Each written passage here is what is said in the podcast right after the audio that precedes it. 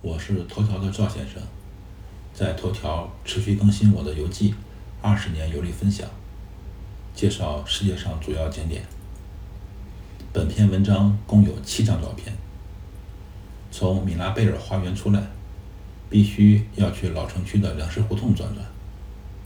在去萨尔茨堡之前做攻略，我和老婆就特别关心粮食胡同。我俩都爱吃，以为粮食胡同和中国的美食一条街同一性质，计划去粮食胡同撸串儿。其实粮食胡同是萨尔茨堡最繁华，也是最具魅力的购物街。石板铺铺就的街道十分狭窄，但也别有风情。我感觉胡同里面最狭窄的地方也就两米宽吧。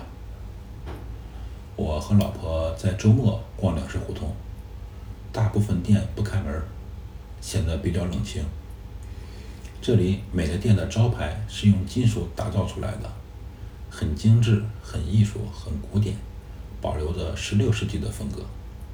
为了让不认识德语的游客了解自己的商品，许多店家更是在招牌上加了标志性的商品图案，成为了粮食胡同一条特别的风景线。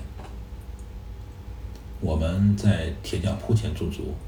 看了一会儿铁匠师傅纯手工打造铁器。位于粮食胡同九号的黄色房子是莫扎特出生地，现在被设为莫扎特故宫呃莫扎特故居博物馆，对游人开放。莫扎特的江湖地位毋庸置疑，也是萨尔茨堡的一张名片。我和老婆对音乐不开窍，没兴趣去逛。莫扎特故居。等我们女儿长大以后，或许可以带着她故地重游，来莫扎特故居转一转。赵先生，二零二零年五月二十六日。